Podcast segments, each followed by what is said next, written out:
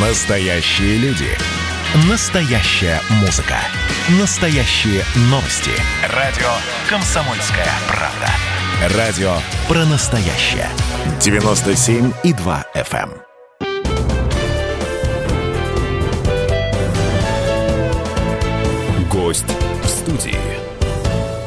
Преддверии 30-летия первых выборов в России первый вице-президент страны Александр Рудской в студии радио «Комсомольская правда» вспомнил, как работал с Борисом Ельцином, за которого 12 июня 1991 года проголосовало 45 миллионов граждан.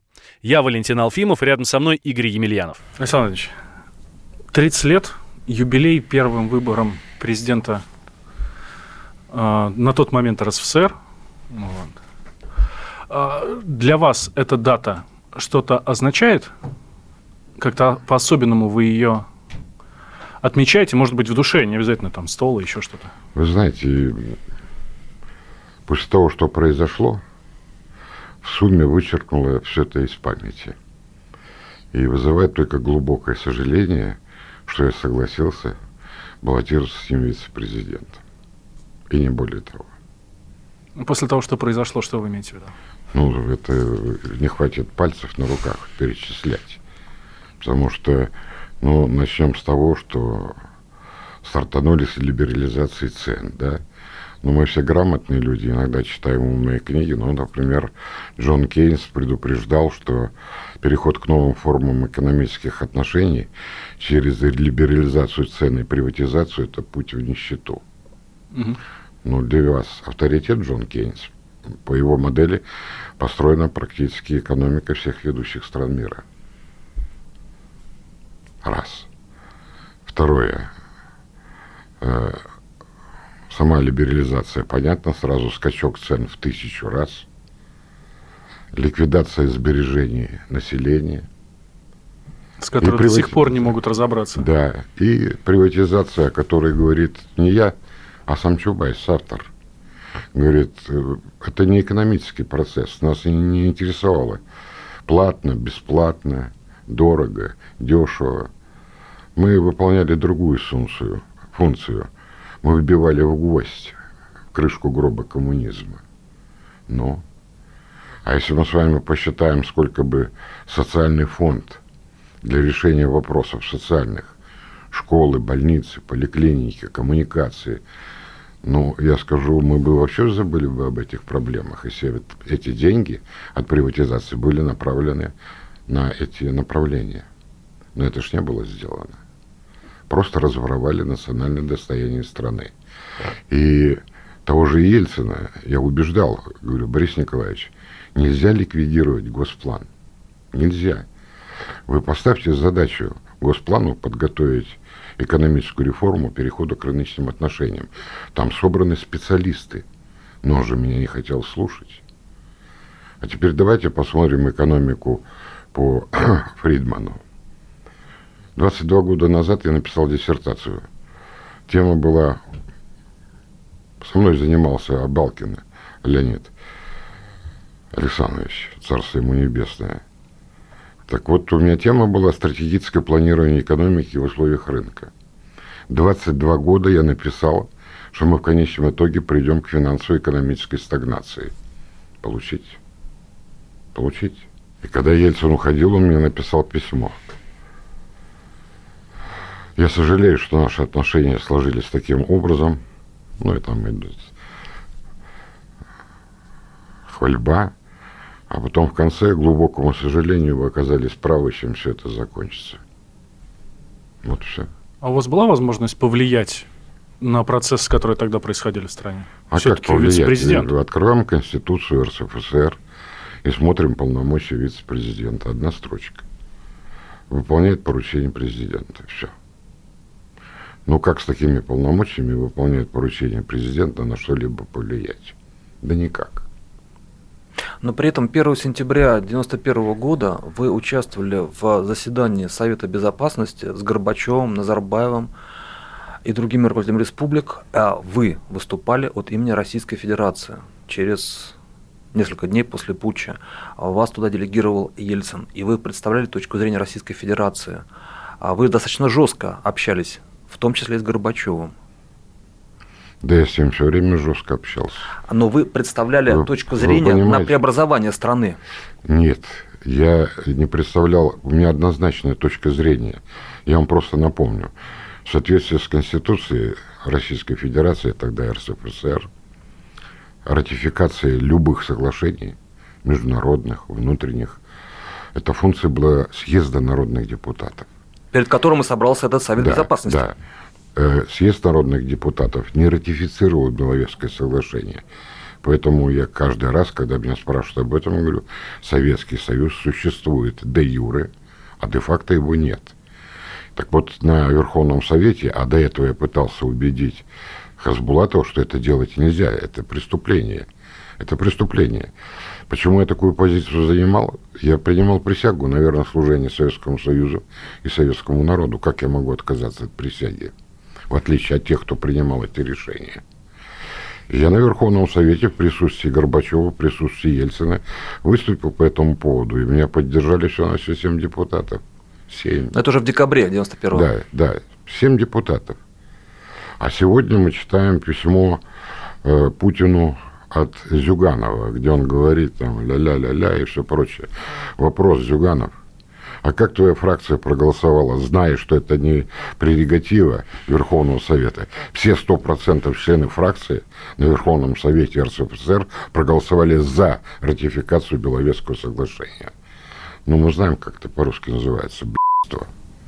Прошу прощения за выражение, но оно так, по-другому никак не называется. А кто больше виноват, Ельцин или Горбачев в развале Союза? Ну, давайте посмотрим. Все начиналось с пленума ЦК КПСС. Это сентябрь 1989 года. Материалы пленума подготовил Яковлев. Все мы знаем. Александр Яковлев. Да, да. Так вот, о новой национальной политике коммунистической партии. Ну, возьмем пару пунктов. Ну, например, все бывшие союзные республики приобретать, должны приобрести статус суверенных независимых государств. Раз. Дальше руководство суверенных независимых государств имеет право отклонять распоряжение, постановление правительства СССР. Национальные языки вместо русского становятся государственными. Это пленум ЦК, 89 год. А дальше уже 90-й год, это уже съезд народных депутатов принимает пакет законов, касающийся порядка выхода из состава СССР и все прочее. Потом только вроде бы как опомнились, проводят референдум. А до референдума создают комитет по разработке нового союзного договора. А поезд-то уже ушел. И давайте посмотрим фон, на котором это все делается. А фон был сепаратизм, парад суверенитетов, резня, бегство. Понимаете? И когда я вывозил Горбачева, сегодня, правда, это все как бы пытается заувалировать, я остановил... В августе 91 -го да, года. Я остановил ГКЧП. Если бы я не привез Горбачева в Москву... Что было бы? Непонятно бы, чем закончилось, потому что, когда меня спрашивают по ГКЧП, я всегда говорю, а им ничего не оставалось делать. Было одно устремление, не в личном плане, а в общественном плане сохранить страну. Потому что э, немногие знают, что само ГКЧП, решение создать ГКЧП, Государственный комитет по управлению чрезвычайной ситуации, было принято решение Горбачевым еще в марте месяце. От момента, когда вы вместе с Ельциным э, возглавили российскую э, РСФСР после выборов 12 июня 1991 года до момента, когда вы разочаровались в этом человеке, прошло 4, Полгода. 5 месяцев? Ну, даже чуть меньше. Почему? Потому что э, я первый раз отказался, когда мне предложил Ельцин. Это весна 91 Да, и я ему говорю, я говорю, Борис Николаевич, вы понимаете, если я куда-то иду, я должен знать, что я буду делать. Это у любого человека так построено, у нормального психологии. Если тебя куда-то двигают выше по должности, ну, ты должен знать, зачем ты туда идешь.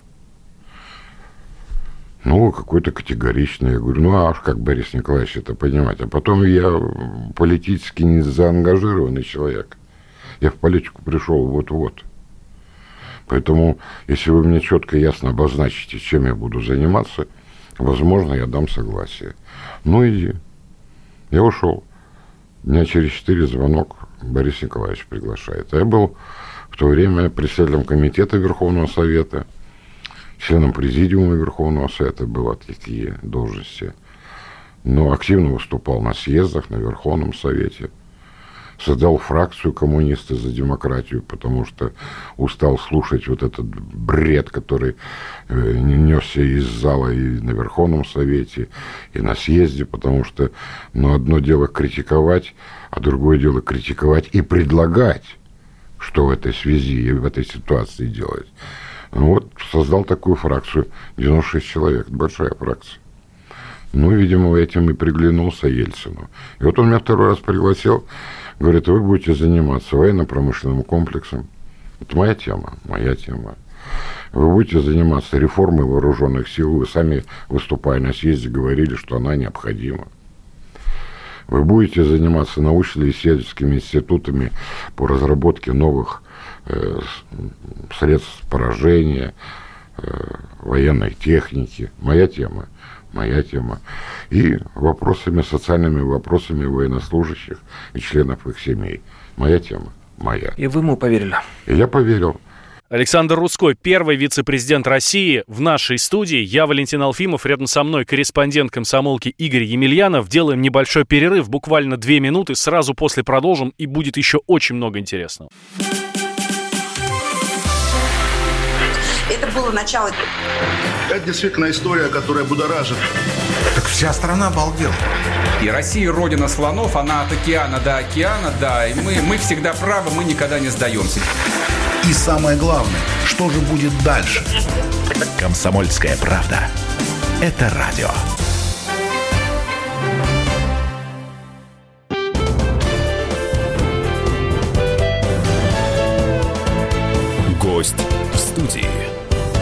Итак, мы возвращаемся в эфир радио «Комсомольская правда». Я напомню, что я Валентин Алфимов, рядом со мной корреспондент комсомолки Игорь Емельянов. И у нас в гостях первый вице-президент России Александр Рудской. Говорим о том, что было тогда, 30 лет назад, 12 июня 91 года. Тогда же прошли первые выборы в истории России. Нас избрали. Через неделю выходит указ, что я несу персональную ответственность за состояние агропромышленного комплекса России. Ну, вот какая может быть реакция? Я э, отличить не мог э, рожь от пшеницы, да, или э, там ячмень от чего-то другого, как ухаживать за животными, там птицы я вообще понятия не имел. Ну, вы знаете, у меня такой характер, я никогда не был снобом, да, и не страдал снобизмом. Если я не знаю, я всегда спрашиваю. Поэтому я взял, создал фонд земельной и агропромышленной реформы, пригласил туда специалистов из Восхнила, региональных специалистов, руководителей крупных хозяйств, и поставил задачу, две недели пишите, что должно быть сделано, чтобы Россия ушла, полностью ушла от продовольственной зависимости Запада, чтобы ноль поставок в Россию из других государств. Они мне все написали. Все написали. Я все это систематизировал. Я написал книгу «Аграрная реформа в России». Да? А Ельцин это было интересно? А вы знаете, он все это пропустил мимо ушей и ударился при, в фермеризацию. И, и мы посчитали. Я пришел Ельцину докладываю. Вот я говорю, одно э, фермерское хозяйство, чтобы это было производством, да, оснащение техникой, трактор, э, комбайн, навесное оборудование, другие средства, хранилище для хранения зерна. Что, чтобы создать товарное производство, я точно сейчас не помню сумму, так вот, если, как хотел Ельцин, создать 500 тысяч фермерских хозяйств, это умножается на эту сумму, и получается 10 бюджетов страны. Вот это я помню. Ну, 500 тысяч это да, цифра я, хорошая. Я ему говорю, я говорю, Борис Николаевич, а где, где 10 бюджетов страны взять, чтобы создать то, что вы хотите? Вот то, что я хочу, то, что я хочу, и вам предлагаю, интегрированные хозяйства, то есть производство сырья, хранение, переработка, реализация. Формула поле магазин. То есть становится престижным труд на селе, потому что зарплата становится совершенно другой, правильно? И мотивация нормальная, да, чтобы люди трудились. Здесь просто в лизинг давалось технологическое оборудование по хранению и переработке. Потому что, что касается производства сырья, коллективные хозяйства, колхозы, совхозы были укомплектованы.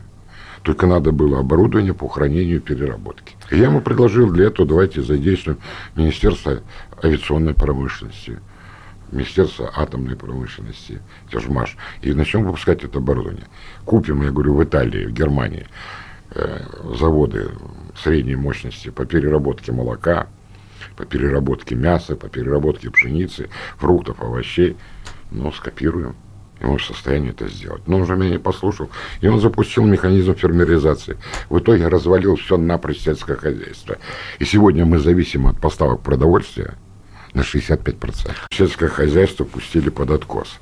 Ну а дальше думает, что со мной делать? Это там был такой госсекретарь Бурбулис. Да? Геннадий. Говорит, давайте мы его, говорит, запустим на борьбу с коррупцией и э, преступностью. Вас? Да. Вот там, говорит, он сломается. Но он опять не учел, что я не сноб. Я собрал кого? Откомандировал свое распоряжение сотрудников МВД, сотрудников прокуратуры, сотрудников Верховного суда, сотрудников ФСБ, спецов. Он так посадил и говорит, теперь мы межведомственная комиссия по борьбе с преступностью и коррупцией. Значит, сразу же предупреждаю всех, никого мы подслушивать не будем – подглядывать ни за кем не будем, рыться в грязном белье не будем, доносы писать на людей не будем. Мы будем заниматься анализом документов, вышедших из правительства и администрации президента, касающихся материальных и финансовых ресурсов. И понеслось. И волосы дыбом после первой недели работы. Что происходило в стране. Это просто был тотальный грабеж. Тотальный грабеж. Вместе с тем денег нет, берутся кредитные средства и отправляются на, покупку куриных окорочков. Когда начинаешь это все считать, умыкнуло 20, 30, 50 миллионов долларов, и пошло вот так вот. Да. Золотой запас страны пошел, так сказать, э, самолетными рейсами. Ну, например, мне попался документ, принесли мне, накладная, загрузочная, 10 тонн золота, а прилетело 7 в Швейцарию. Ну, вы знаете, фуры ходят, у них там есть процент. Тут русская, усушка, переморозка, заморозка. Тут 30%. А, да, а с золотом что может случиться? Угу. Куда три тонны делись? Вот это я написал первое свое заявление и положил его на стол Ельцину. Прошу меня освободить от занимаемой должности. Потому что я говорю, вы никаких, э, с вашей стороны никакой реакции, а страну грабят. Я говорю, сейчас ушел порт находка за 200 тысяч долларов. Ушел Уралмаш, вы знаете Уралмаш, Борис Николаевич, за Бендукидзе его купил за 500 тысяч долларов. Вы что делаете? И он никакой. И он взял заявление, прочитал, ну что, а вы будете обосновывать свое заявление на съезде?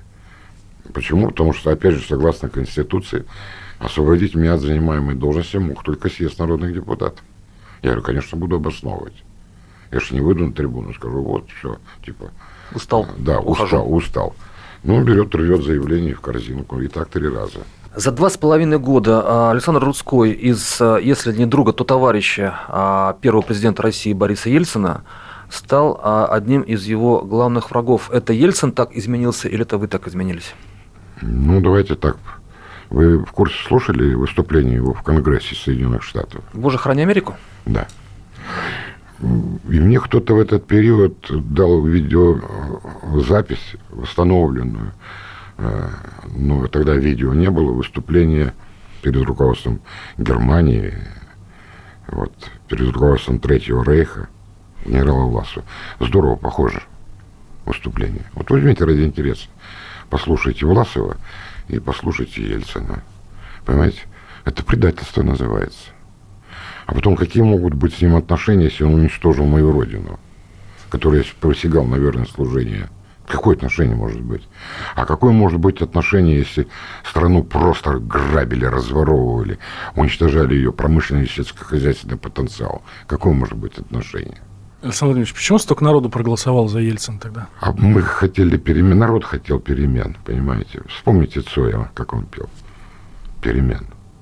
И вы тоже хотели перемен? И я хотел перемен.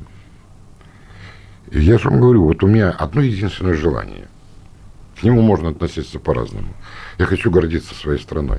А почему он вас не а, привлекал к предвыборной а, кампании, когда он ездил в регионы в мае? Здравствуйте, я 35 регионов объехал. Без него?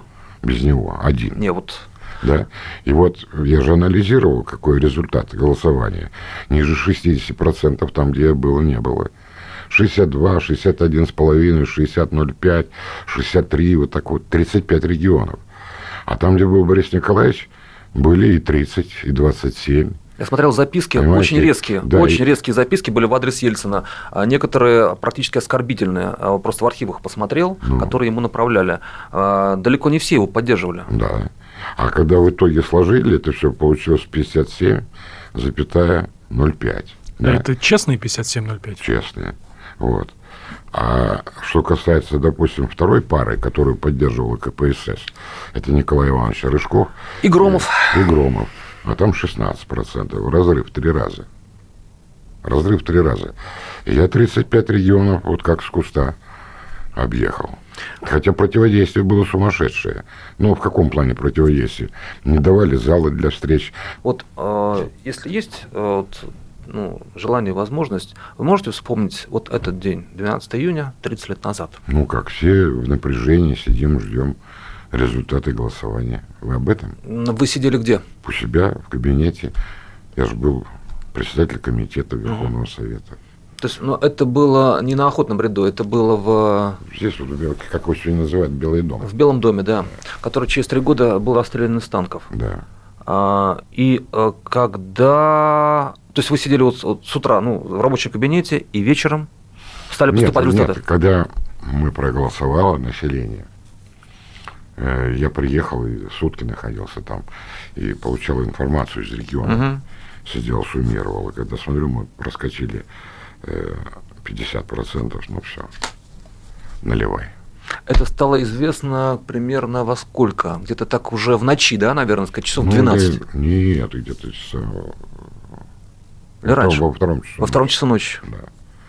А Ельцин позвонил, поздравил, или сказать, вы, э, то есть, вы общались вот после э, того, как первый результаты стали известны? Ну, конечно, конечно. Вот, даже по рюмке выпили. Мгм. Вот. Там же в Верховном, то есть там же в Белом доме? Ну, конечно. У него же тоже там кабинет был. Мгм. Вот, поэтому все в напряжении, потому что, ну, я вам скажу, вот такого рода и класса выборы были последний раз. Мгм. Все больше у нас в стране. Дальше у нас пошла профанация. Как говорил Сталин, не важно, как голосуют, важно, кто подсчитывает. считает, да? Да. А, и э, на следующий день у вас был выходным или уже на рабочем был? Да нет, вы знаете, у меня никогда почему-то... Мгм. То есть 13 июня вы уже были на работе? Конечно, все на работе все. Я в кабинете там у себя поспал. А, то есть ночевали там, в Верховном Да, да. Совете? Сходил в душ, переоделся. Вот, и все, и вперед работать. Вот, а потом, я же говорю, для меня был удар в поддых сельское хозяйство. Да, я, я- я помню Си- эту да, си- историю. Сижу и, и просто Э, дурею. Это, конечно, тогда тоже обсуждали, и люди недоумевали. Нам нужно дать слово новостям. Сразу после продолжим. Я Валентин Алфимов, рядом со мной журналист комсомолки Игорь Емельянов. И у нас в гостях Александр Рудской, первый вице-президент России. Про общение, про обмен а, информацией, эмоциями. Миша, я не могу это письмо не прочитать. Вас приветствует город-герой Минск. Спасибо вам большое за вашу передачу. Слушаем вас всем цехом. Так, ну вот такой вот э, наш соотечественник из Пекина привет передает. Вот, э, но мы, с другой стороны, очень рады, что нас в Грузии слушают. Привет. всем. Гамарджоба. Гамарджоба. Оттуда самые главные мировые новости у нас приходят. Мир стал плотнее, да, он стал более спрессованным. Комсомольская правда. Это радио.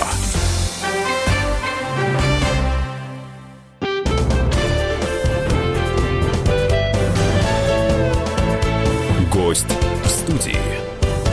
Продолжим после небольшого перерыва, буквально две минуты. Я Валентин Алфимов, рядом со мной Игорь Емельянов, а у нас в гостях первый вице-президент России Александр Рудской. Говорим о том, что было тогда, 30 лет назад, во время первых в России выборов президента, ну и, соответственно, как история развивалась потом. Вы можете сейчас сказать, вот спустя 30 лет, что это был день, один из э, самых не тяжелых, тяжелый наверняка все-таки Афганистан и, э, ну, не знаю, мне так кажется, А вы, может, со мной не согласитесь, а что это был один из самых рубежных дней вашей жизни?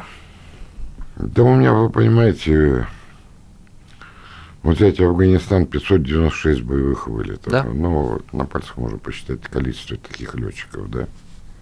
Я в воздухе и горел, и двигатель отказывали, катапультировался, и все что угодно, и даже в плену побывал. У меня все время как-то жизнь выстроена так, что на грани фола, да. Вот если все собрать, что со мной произошло, на одного человека это слишком много. Вот, ну вот видите, я живой, здоровый, мне 73, но я упал, отжался, все как положено. Вот, то есть я в состоянии амнезии или дурения не перешел и не перейду, потому что я занимаюсь собой. Я занимаюсь своими детьми, хотя они у меня уже взрослые. Сыну 22, дочке 27. Старший есть 49, 46. Вот два парня. Вот. Занимаюсь тем, что мне нравится. Даже вывел новые сорта помидоров. Вот. Все смеялись надо мной когда я с колонковой кисточки пыльцу с одного сорта переносил на другой. Ну, нравится вот этим заниматься. Чем что надо делать? Я же вам сказал, в 2000 меня спилили. И 21 год за бортом, понимаешь? Почему? Потому что я неудобный. В чем дело? Я неудобный.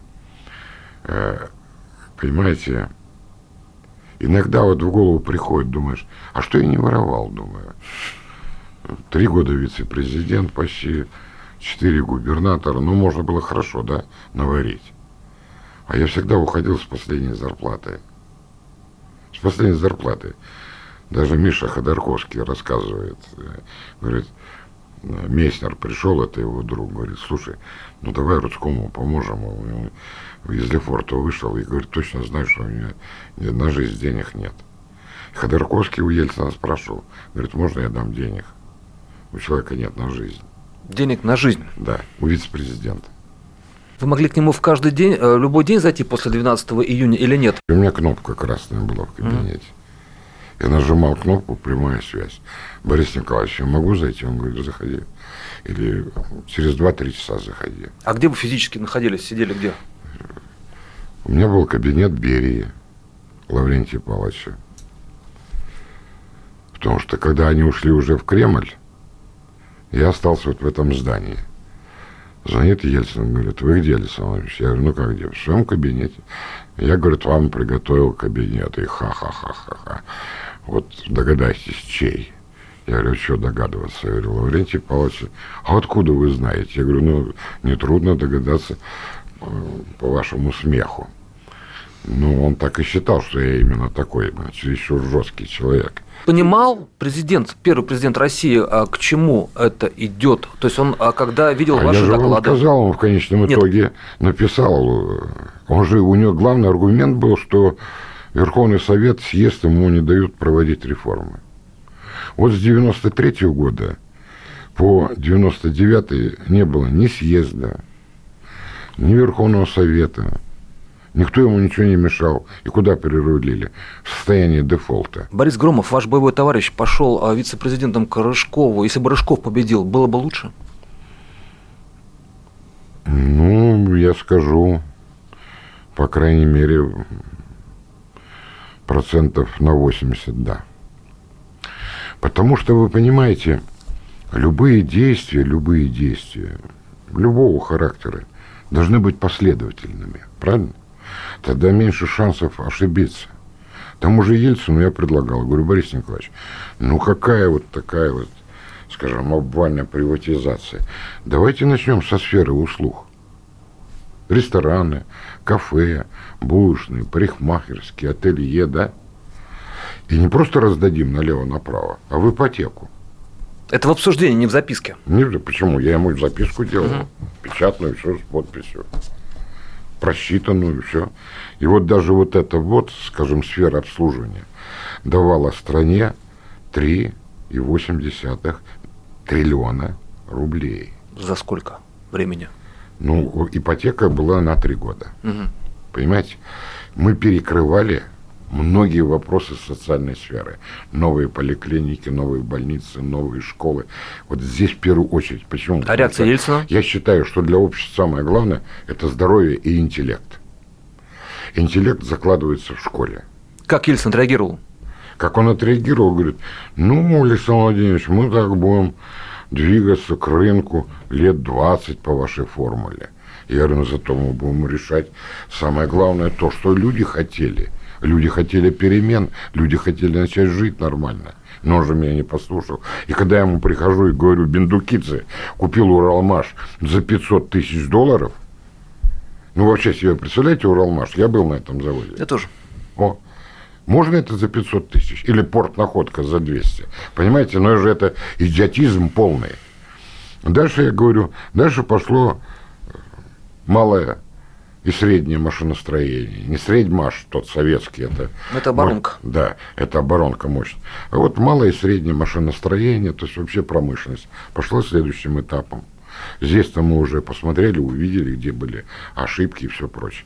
И вот то, что я ему назов... предлагал, раз он принял решение приватизации, на это уходило 10 лет. Я говорю, два срока ваших полномочий, социальная сфера, тема, которая мучает людей, решена. А он что, настолько не рассчитывал на два срока? Почему? Он вообще, для него самое главное это была власть. Вот я никогда не страдал манией величия. Я со всеми общаюсь одинаково. Для меня нет разницы министр, рабочий, журналист, музыкант. Мы, для меня все одинаковые. И вот, кстати, ошибка всех политиков. Они не хотят общаться нормально с людьми. Никто не спрашивает, что хотят люди. Вот если я тебя спросил, ты говоришь, Александр я хочу вот это, вот это, вот это, вот это. На. Тогда я имею моральное право и юридическое право сказать, иди сюда. Ты это просил? Просил. Я тебе дал? Дал. Почему? Но никто же не спрашивает никого, понимаешь? А человек так устроен, он э, от рождения уже должен быть чем-то мотивирован. У же есть дети, вы же их воспитывали. И когда ребенок видит, что если он будет вести себя так, то он получит это, он ведет себя по-другому, правильно? Потому что в сознании любого человека, а что я от этого получу? И вот сегодня вот эта вся страна в шоке. Мы ничего от этого не получили, от приватизации. Мы получили 120 миллиардеров. Хорошо, тогда зададимся вопрос. 120 миллиардеров. А что от этого получила страна при наличии этих миллиардеров? Получила вывоз капитала за пределы страны. Понимаете?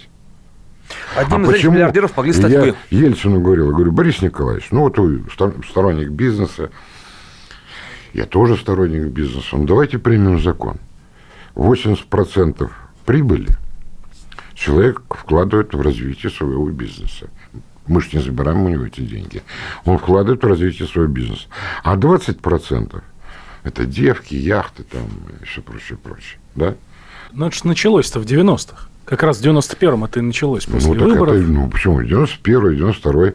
Вот я дотянул до 93-го, до августа месяца. А дальше нервы сдали уже все. Потому что ну, уже просто невозможно общаться. А потом еще и фон – пролетает официальная делегация, встречает, выходит из самолета, достает это и на колесо. Это что это? Ну, ну какое может быть уважение? А вы говорили с Ельцином осенью 93-го? Вообще, вот хоть раз? В смысле? Э, напрямую говорили? У вас меня, был... меня отсекли. Ведь э, как это все сделали, как я оказался там? Я еду на работу, как обычно, меня не пускают в Кремль. Что такое? Вот указ Ельцина о временном вашем отстранении. Это сентябрь 93-го? Да. Какой сентябрь? Сентябрь уже все, уже побоище идет. Это конец августа. Вот. В чем дело? Оказывается, у меня счета в швейцарских банках. Трастовые договора на управление недвижимостью. Понимаешь? И только через год следствие доказало, я не руководил прокуратурой, доказал, подписи подделаны. И написано, виновники в подделке подписей не обнаружены. А меня круглые сутки позорили с экрана телевизора, радио, в газетах, что я вор и негодяй. Единственное, чего хочу, это гордиться своей родиной, своей страной. Спасибо, Александр Владимирович. На радио «Комсомольская правда» был а, бывший вице-президент России бывший губернатор Курской области, бывший боевой летчик, Ну, наверное, сказать, он остается боевым летчиком сегодня. Александр Владимирович Русской. Спасибо большое. Всего хорошего. Гость в студии.